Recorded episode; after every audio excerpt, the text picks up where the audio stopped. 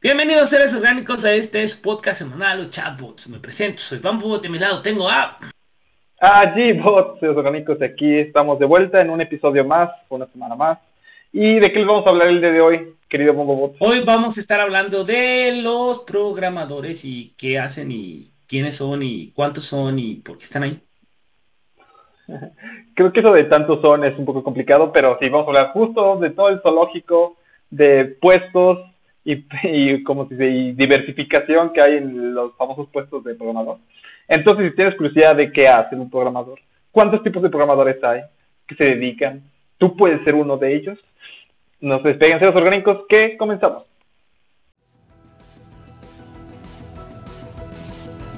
¿Qué? ¿Bots? ¿IA? ¿Servidores? ¿Tecnología? ¿Noticias? ¿Polémica? ¿Consejos? ¿Criptomonedas? ¿Entrevistas? En fin, los chatbots. Regresamos a los orgánicos y vamos a empezar a ver qué es esto de los programadores. Dime, ¿qué es un programador, Gebot? este... aquel que programa. aquel, que programa, diría, ¿no? Así que, en esas famosas definiciones. Pero sí, o sea, lo que dice, o sea, justamente en Internet, es aquel que se encarga de escribir, de depurar y revisar todo el código fuente de un software informático, ¿no? Es decir, son aquellas personas que se encargan básicamente de enseñar los algoritmos, las estructuras de datos, cómo se maneja la información, para que tú puedas usar esos programitas cosas todo el tiempo. Yo lo definía un poco así. Y obviamente hay muchas carreras relacionadas con programación. Eh, o sea, un problema típico que pasa es que empiezas a hablar con gente que no está tan familiarizada y creo que por eso traemos aquí todo esto eh, y empiezas a decir, no, es que fulanito, ¿y él qué es? Ah, él es frontend, o si estás buscando trabajo y apenas acabas de salir, es muy común que digan, se solicita programador este junior en frontend, ¿no? Y luego te ponen una lista de programas que debes de conocer para esa posición, ¿no? O oh, se solicita programador full stack, o se necesita este, ingeniero de datos, o se, se necesita arquitecto de datos para tal posición, chalala. Y tú te quedas, oh, demonios, eso no lo sé. No dicen que buscan un graduado de sistemas computacionales. Nunca te dicen eso. Entonces, entonces justo, para eso vamos a hablar ahorita de eso, ¿no? Empezamos justo con la definición de cuando alguien dice, ¿qué es un programador? Pero podemos empezar diciendo, ¿qué no es un programador? Un programador no es aquella persona, al menos de en el área de tecnologías de la información y de software, no es aquel que se encarga de revisar las logísticas y planeación de la entrega, de nada de eso, porque luego a veces me ha pasado que se confunde que ah, soy programador. Y te dicen, ah, sí, aquí también hay puestos en, en X zona industrial, sí, de entregas y revisar eso. Y yo, no eres ese tipo. Y luego te dicen, ah, eh, esas, ah, porque le dicen, no, pero más bien como de informática, de programación tipo informática. Ah, sí, también hay puestos de tipo así, revisando las impresoras, instalando programas. Y no, ese es el chico de sistemas. Y así como, mm, no, tampoco. Y sí, justo ese, ese es el chico de sistemas, que es como el área de TI, ¿no? Y dices, pero que no es lo mismo el área de TI. Y a pesar de que están muy familiarizados, o sea, técnicamente sí son parte del mismo campo, pero típicamente el área de TI, para empezar por esto, es la que se encarga del mantenimiento de los equipos de cómputo y de oficina, ¿no? O sea, tipo impresoras, escáneres, este, las computadoras, que tengan el sistema ¿cómo se dice? Este, pues que tengan los, los programas que necesitan para la gente trabajar ahí, si una computadora se descompone, recuperar el, este, lo que se puede recuperar, o sea, la información, las carpetas, todo lo que haya de trabajo. Esos son los chicos de sistemas, de TI, y a pesar de que hay unas cosas que ellos sí hacen, ellos casi nunca, aunque seguramente yo creo que luego se inclinan porque sí, o hayan programado en su vida, en realmente su trabajo no se dedica específicamente a estar programando sino más bien ellos son como más labores de mantenimiento. Obviamente aquí pues aparte, aparte también está la parte de sistema, digo, perdón, de redes, está la parte de análisis de datos, están muchas partes. Ah, pues en, en, empresas, por decir, los analistas de datos que hacen todo lo de estadísticas y todas esas cosas, pues, y no, no son programadores. Este, bueno, ahorita vamos a hablar porque sí los tengo contemplados a los analistas porque están ahí en una zona intermedia y es justo por eso que vamos a tocar. Entonces, mira, vamos a empezar con lo más básico, ¿no? Que es dos típicas posiciones que son ingeniero de software y desarrollador de software, que parecen lo mismo, pero no son lo mismo. Eh, para empezar, vamos a empezar con el desarrollador de software. Ese es el típico, ¿no? Que realmente es muy genérico, es realmente cuando te dicen, esta posición es hacer un poco de todo. Y, pero se da más en posiciones juniors, por lo que veo. Y en ese, tú básicamente te dar tus herramientas y necesitamos un programa que haga esto, pa, y ya. Y en cambio, el ingeniero de software es no solo hacer el programa que haga esto y ya, sino también pensar en la infraestructura de en cuanto a este, cuánto de ramos ocupar, cuánto de procesamiento, dónde lo vas a montar, si la Pero yo creo que te saltaste ahí un poquito, si no deberías primero decir qué, qué son las situaciones junior y senior. ¿A qué es que empecemos con...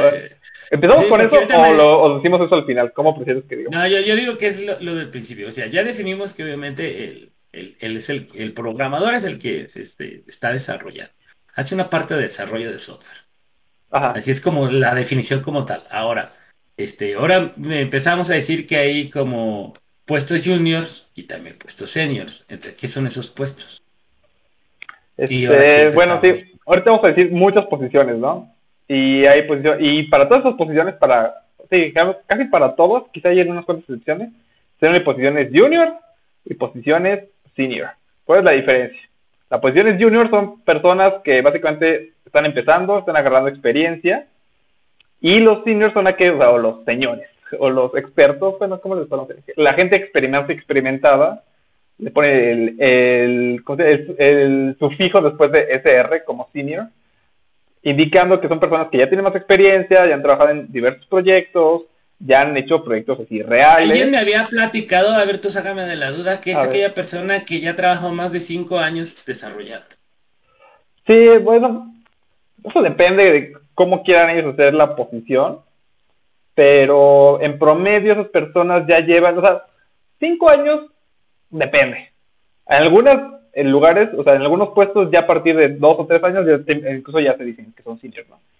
y en otros a partir de diez. Entonces, a pesar de que a mí se me hace un buen número cinco años, se me hace como algo... Ni muy para allá ni muy para acá. Porque, sí, aunque bueno, pero ya dejas de ser junior o sea, yo creo que al año o al año y medio ya no eres junior para nada. Entonces ahí estás en una posición que no es ni junior ni senior y estás ahí, normalito. Y después ya te faltará el otro paso, que serían como los otros dos años, que es hacer proyectos, estar trabajando, este, ya empezar a ver muchos casos de, de uso, ver cuándo vas a usarlo en la nube, cuándo vas a usarlo en local, que ya has trabajado con esta persona, esta otra, has hecho un poco de todas las posiciones, porque así es lo que pasa, y ya te terminan ya haciendo un senior, que generalmente cuando eres senior ya te, has, ya te has especializado más en un área. Y en cambio los juniors, como están empezando, pues saben un poquito de lo mismo de todo. Sabes, obviamente, un poco más de, unas cosas que de otras. Pero están en ese vaivén de que también a los juniors dicen, ah, pues ahora ve, haz esto, ¿no? Porque necesitamos, ahí métele, investigale. Y pues ahí ya lo meten, trabaja, o sea, es lo que le pasa a todo el mundo, ¿no? Es, el chalán, pues. Es el como el chalán. Pues sí, un poco los juniors son un poco el chalán bueno, todos hacen de todo, pero sí, ¿no? Es el que dice, ni todo, o sea, el otro no tiene tiempo y otro, ay, empieza a hacer como otros experimentos, ¿no?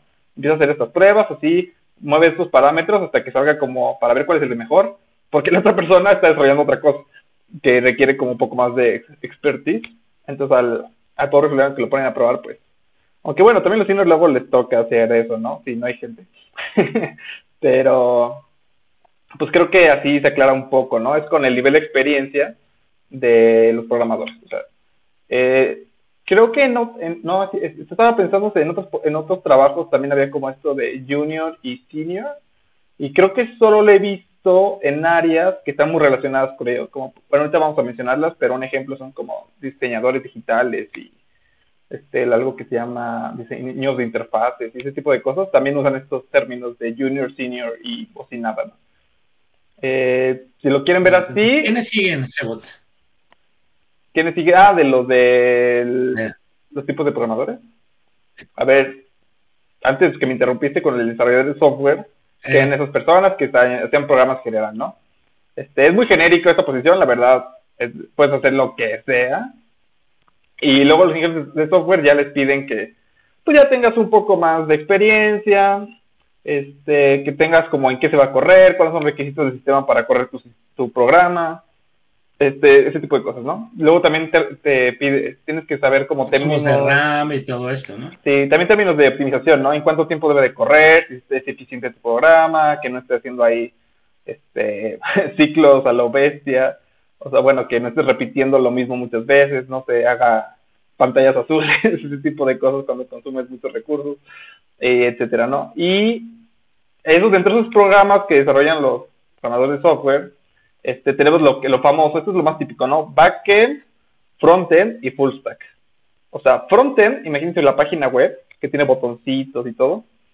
Los frontend se encargan de cuando tú piques un botón, le envías la señal al otro programa de que picaste el botón y qué botón era y con qué información. Eso se da mucho en tipo formularios, cuando llenas encuestas, ese tipo de cosas. De que dice, ah, sí, pones tu nombre, tu calle, talada, talada eso le picas el botón de enviar y esa información te pasa a lo que se llama el backend. El backend es todo eso que no ves, todo eso que está atrás, por eso se llama backend, este, y que se, y que se encarga de procesar toda la información que está realmente en páginas. Y el caso de los full stack son aquellos que hacen de todo, ¿no? Básicamente es para decirle, uh, sí, vamos a hacer de todo. Eh, igual aquí, pues obviamente hay programadores que son de como si se, tú me habías mencionado hace ratito los de, ay, se me fue el nombre, estos de, ah, de aplicaciones web, ¿no? Y aplicaciones móviles, más o menos ellos caen como dentro de este rango, ¿no? De aplicaciones móviles, que son de celulares, o sea, programas para celulares, de desktop, cuando son programas para equipos portátiles tipo laptops o computadoras de escritorio, y las aplicaciones web, que son para páginas web, ¿no? Como tal. Y casi siempre en estos tres tipos, que son de escritorio, móviles y web, tenemos eso, esos dos, ¿no? Los de backend y, y frontend. Porque siempre hay interfaces. Es que también, por decir, podemos decir que vas a hacer una pequeña este, no sé, que, que te lleve, no sé, el, el conteo, los conteos de glucosa que, que tienes al año. O sea, no vas a necesitar tres, tres desarrolladores para eso. O sea, por eso agarras un full stack y vámonos, ¿no? Sí. Sí, o sea, como dices, si el programa es como chiquito, o sea, si el software es pequeño, pues una persona puede hacer todo. El problema es que luego cuando una empresa se hace muy grande, pues empieza a tener cierto tamaño, no tiene que ser, luego ser tan grande, eh, y está manejando muchas aplicaciones, eh, lo más común, o sea, en vez de que una persona se dedique completamente a cada proyecto, sino que digan, ah, estas personas son las que se van a encargar siempre de la parte de enfrente. Y así una persona maneja como varios proyectos para hacer como toda la parte de enfrente, por ejemplo, el manejador de glucosa, el frontend se encargaría, por ejemplo, de pues, hacer este, toda la parte que tú ves, los colores, los botones, dónde vas a ingresar la información, dónde se va a este, desplegar quizá una gráfica histórica de cómo han aumentado tus niveles de glucosa. Y en cambio, el, el backend se va a encargar como de hacer el registro en una base de datos de tus niveles de glucosa, quizá hacer como el análisis de cómo es la tendencia de tu registro de glucosa, incluso tal vez hasta hacer alguna llamada de emergencia si ves que tus niveles de glucosa son muy altos, o, lanzar la señal al frontend de que mande una alerta si tu nivel de glucosa es muy alto, ¿no? Todo ese tipo de cosas lo haría backend. Este, bueno, esos son unos, te digo, es un zoológico eso, hay muchísima gente. Este, luego justo, hablando, justo que dije las bases de datos, nos lleva a otro puesto que son los ingenieros de datos. Los ingenieros de datos son esos señores, esas personas que se encargan de ver todo cómo se va a almacenar la información físicamente. Es decir, porque la información no está ahí vagando libremente por el aire. Está en servidores. Los servidores ocupan un espacio físico, necesitan lo que llama memoria, o sea, memoria física, como el disco duro. También necesitan procesamiento para poderlos llamar. Todo eso se encarga los ingenieros de datos. Es son los fierros. Es como los que se encargan de poner las columnas del edificio. Sí, pues al cabo son los sistemas de administración de datos. Sí, pues es que el sistema de administración de datos los puedes tener físicos, los puedes tener en la nube, lo que ya varias en otros en otros programas ya hemos platicado de eso. Sí, justo, o sea, estos ingenieros de datos pues se encargan más que nada de ver, o sea, no tanto diseñar porque eso nos lleva a la siguiente posición, pero sí de estar manejando todos los datos, guardarlos, transformarlos, que por ejemplo si tu información debe estar en metros y alguien le echa centímetros o pulgadas o pies, transformar todo eso a metros para que esté estandarizado, y luego se procesa, etcétera, ¿no? Y eso nos lleva justo a esto del... Me imagino que que también ha de ser el que da permisos y todo, ¿no? Porque, te imaginas, tienes la base de una base de datos, eh, entre comillas, grande, ¿no? Entonces, el que te está desarrollando cierta aplicación de todas, de todas las apps, no le vas a dar este el acceso total, así, ah, métete y haz lo que quieras. o sea, les vas a les vas a estar administrando permisos y todo eso. Es que ese no es exactamente el labor del ingeniero de datos. O sea, para eso puesto hay administradores este, de bases de datos, tal cual se llaman así. O también puede hacerlo eso luego los modeladores, que son los que se encargan justo de definir cómo va a estar la o cómo van a estar hechas estas bases de datos, quién va a acceder a qué información, qué información se va a poder ver por quién, etcétera. Todo eso se encargan los modeladores.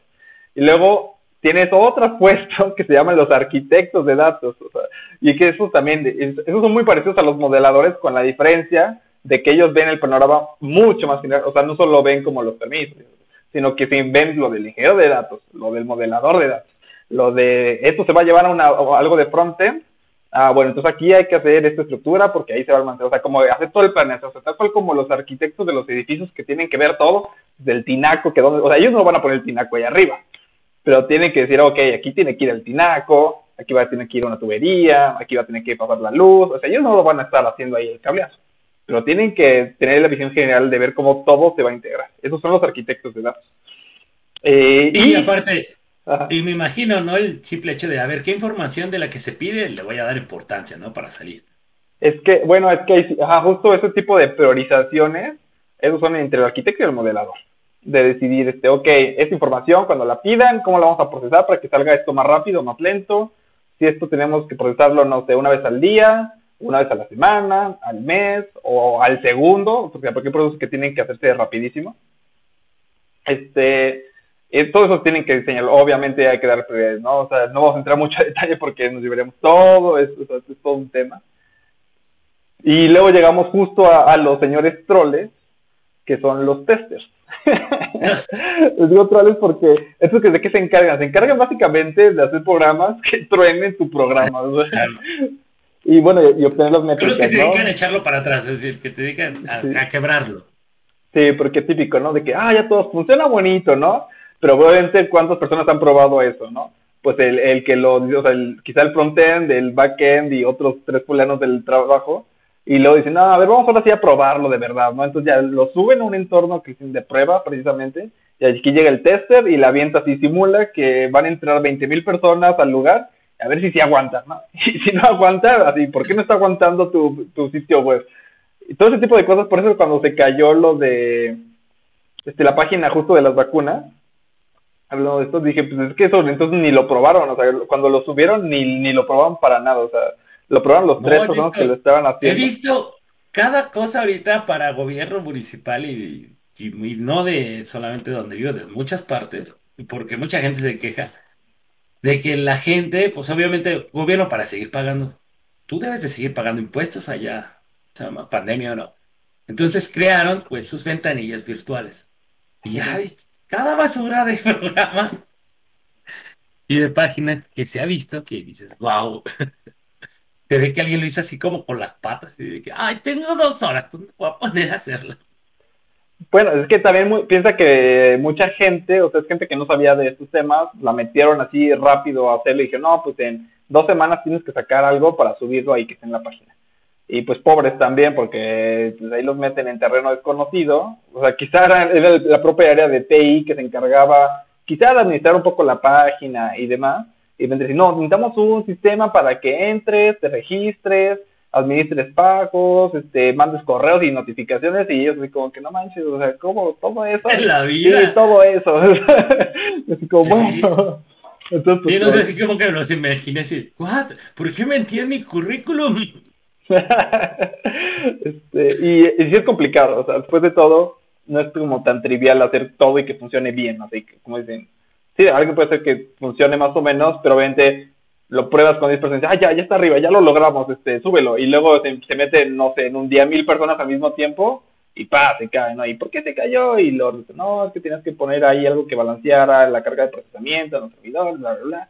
Y, y eso sí, oh, yo no sabía que existía, ¿no? Y googleando, ¿no? La, la pregunta, oye, ¿cómo puedo hacer para balancear el procesamiento de los servidores? Y Y pues así funciona esto, o sea, la verdad. El problema es que si no se hacen las pruebas, este, pues siempre va a fallar, ¿no? Incluso haciendo muchas pruebas, o sea, cuando se prueban las cosas miles y millones de veces, eventualmente se encuentra una falla, ¿no? Igual, por ejemplo, cuando uno nos quejamos de Microsoft, ¿no?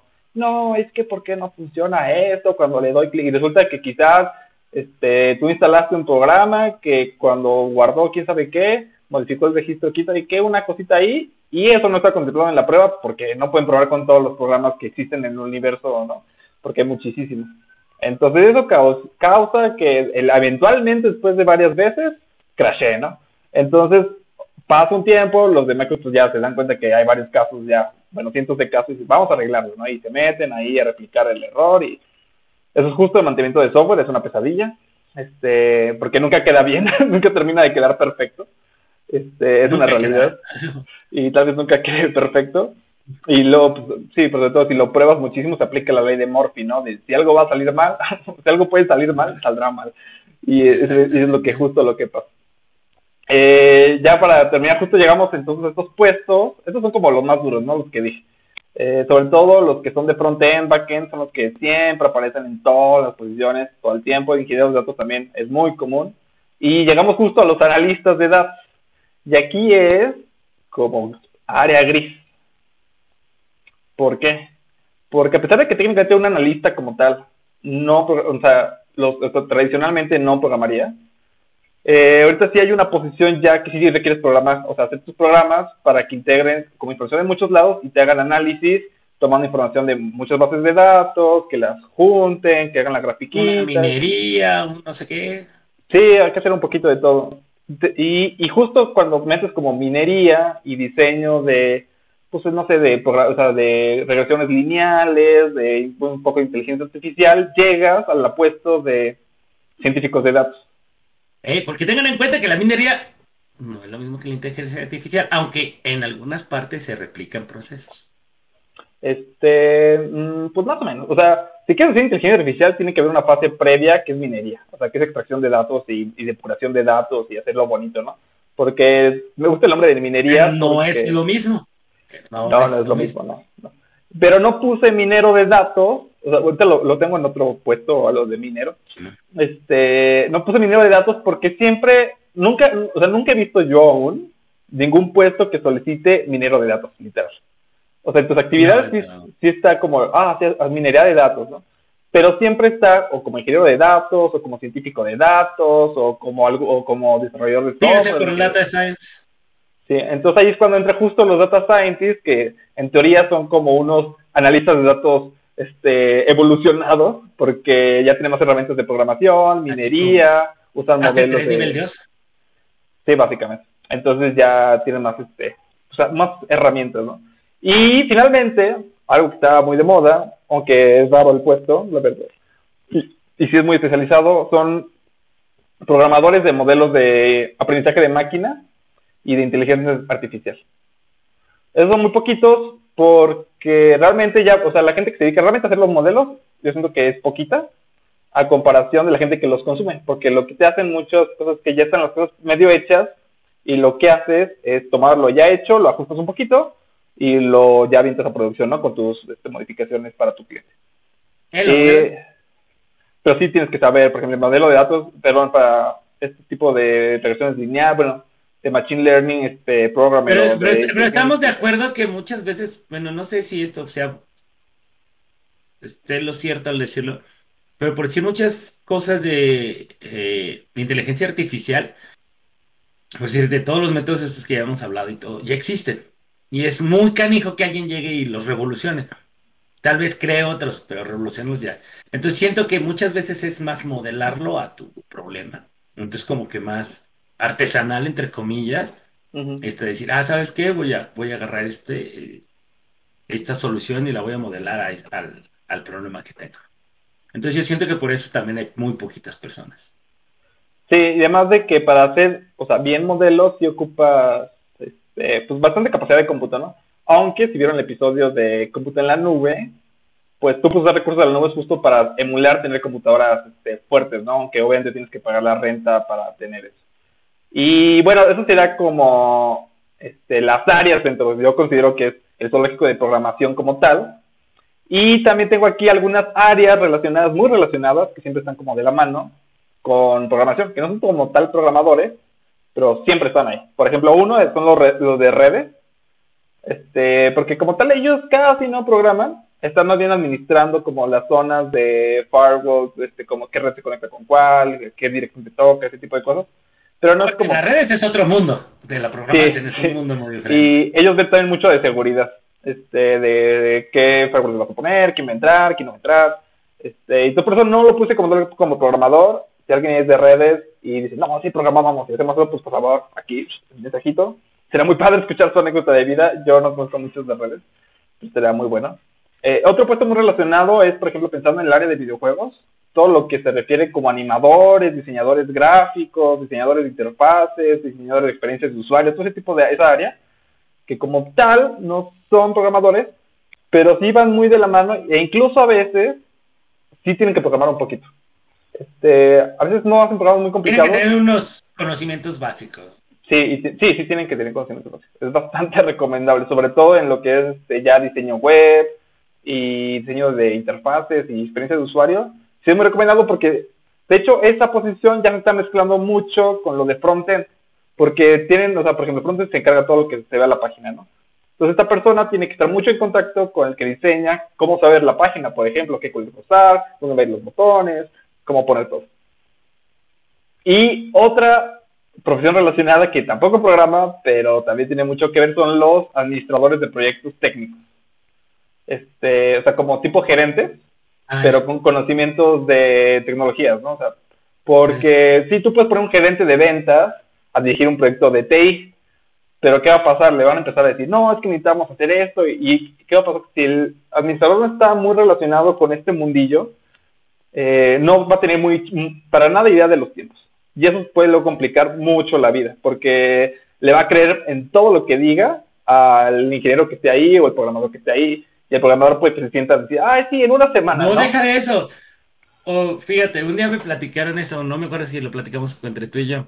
Es de que había un chavo que estaba, este, pues, como que diseñando eh, una página web para como un es, para, para un producto, para productos de belleza, ¿no?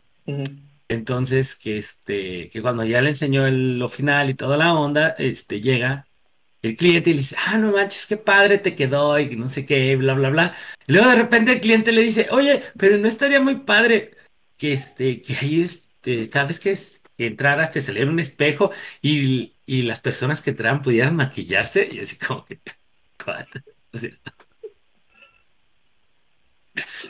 y le dijo, mm, pues no, que le dijo el chavo así como que, eh, este, ¿realmente qué me estás pidiendo? No, sí, así que es algo como un espejo y que se puedan maquillar y así. No, le entiendo. Pero para la persona tal vez era, este, ¿cómo te diré? Eh, algo, alguna idea muy padre, ¿no? Porque yo quiero que pase eso, pero ¿cuál es el problema si se puede o no se puede hacer? Entonces, desgraciadamente, si una persona no está administrando un proyecto, que sepa, imaginas, llega un administrador de ventas y dice, ay, sí, la idea del cliente es muy padre, pero luego van y se la avientan a las personas que están desarrollando y se quedan así como que, ¿what? Entonces, como que, pues chance y si hay una cámara en el dispositivo, pues pueda, no sé, hacerlo, bla, bla. Pero estamos de acuerdo que sería algo no muy convencional y muy poco fiable. Bueno, no fiable, sino muy poco redituable. yo lo que, yo lo que he visto, o sea, en real, que hay, el mayor problema siempre es con los tiempos, porque sobre todo si no meten al, ingeniero como en la junta, pasa mucho que dice, ah, sí, yo te lo hago, sí te lo hacemos, se puede, se puede, se puede. Este, y luego van con él y dice, ah, y, obviamente el otro le pregunta, ¿en cuánto tiempo lo vas a tener? Y el otro dice, ah, este, ah, un espejo, fácil, este, pues usamos la cámara, ¿no? Este, y maquillar, ah, pues sí, ahí no, se lo decimos que le pongan colorcito y no debe ser muy difícil. Y dice, ah, en dos semanas va a estar, ¿no? Y luego va con el ingeniero y le dice, oye, y, ay, que ten dos semanas, y el otro así como que, oye, ¿cómo te digo? Que, o sea, tiene muchas cositas por detrás que tú no ves y que posiblemente no salgan en dos semanas, o sea, necesitamos más tiempo. Y entonces, pues ya el, el, otro ya comprometió los tiempos, entonces los otros tienen que trabajar a sobre marchas y que hay un desgaste ahí, ¿no? Entre los... Y pues es algo que suele pasar, es desgastante con ese tipo de casos. Por eso digo que es, un, es, una, es una profesión, bueno, una, sí, es uno, no, no voy a decir oficio, pero no. O sea, es un puesto que no programa, pero sí tiene que ver mucho con esta Incluso hay muchas áreas de administración que tienen que ver con, con programador y que nunca programan, ¿no? O sea, es una, o sea, tú que trabajas en el mundo de la tecnología, no tienes a fuerzas que saber programar. O sea, con que sepas bastante como de ese mundo, que estés enterado de noticias, de algoritmos, sepas alguna cosa por aquí por allá. Este, algún puesto que no sea tan técnico como de programación, como administrador, este, bueno, también los documentadores también tienen ahí labores que hacer. Eh, pues podrás encontrar cabida, ¿no? En este tipo de, de cosas. Incluso como planeadores de estrategia, este, o sea, se me ocurren muchas cosas. Y, hay alguna hay alguna clasificadora que se, que se, me, se me viene a la mente, o tú encontraste algo acerca de el tipo de lenguajes que se utilizan, que digan, ah, este es ah, eso es todo un tema de, de lenguajes, este, ¿por dónde empezar? No, pero este desde, el, del, viendo la pista del programador, si ya dejamos lo del lenguaje es para otra situación. No, pero desde el punto de vista que, que hubiera este, o que si existe un, un una clasificación, ¿no? Como el típico, ah, es que este es Pythonista, ah, no, es que este es no sé qué, o este es de bajo nivel, es que yo programo puro de alto nivel, y es que yo... O sea, de que sí, también hay una clasificación de como puestos de, trabajo. De programador. No, o sea, no este puestos de trabajo, pero sí, bueno, o tal, no, tal vez este. Porque por decir, estamos de acuerdo que también se hace programaciones este a nivel a nivel este a nivel microcontrolador este no sé para ciertos sistemas digitales para otro tipo de programas otro tipo de programación perdón. Mm, o sea es que no termino de entender cómo a qué te refieres este de los lenguajes. es que por decir ahorita hablamos mucho de, de lenguaje es que estamos diciendo que el programador habla todos los lenguajes lo estamos poniendo así o sea, que no nos importa qué lenguaje... Este, sí, ahorita no nos importa qué lenguaje. por eso, ahora te pregunto si existe alguna clasificación donde sí importen los lenguajes. Bueno, a ver, creo que más o menos capté. Este, más o menos, por el puesto de lo que dije, tiene generalmente asociados algunos lenguajes muy específicos. Por ejemplo, sin entrar mucho que si es más usado o no, por ejemplo, los que son frontend muchas veces, bueno, todo lo que se dediquen como aplicaciones web, etcétera, usan mucho JavaScript y, Java en general. Este, y obviamente hay muchas IDEs, muchas como versiones de esto, pero básicamente están basadas en JavaScript. Luego, por ejemplo, todo lo que se refiere a análisis, este, programación de modelos de inteligencia artificial, de machine learning, de muchas cosas en la nube, este, se usa, también se usa algo de JavaScript, no mucho, la verdad, se usa mucho más Python, es lo que yo sé que se usa mucho. Python, sí, también temas más. Sí, pero por este decir, estábamos, bueno, no nos vamos a meter ahorita en esas situaciones, pero un ejemplo, eh, antiguamente los, las personas que se dedicaban a la programación y se metían con los bancos, eran los mentados cobolistas. Y era, de y era un mundo aparte. Bueno, lo que pasa es que se convirtió en un mundo aparte. Lo que pasa con los bancos es que o sea, ¿cómo se diseñó específicamente para bancos cuando se, se necesitaba realizar este, procesos este punto, rápidos y masivos de información y surgió justo esto de COBOL, entonces surgieron programadores de COBOL. ¿Y qué pasó? Que empezaron a surgir otros lenguajes que de cierta forma eran más versátiles que COBOL, pero ya estaban todos los sistemas de los bancos en COBOL.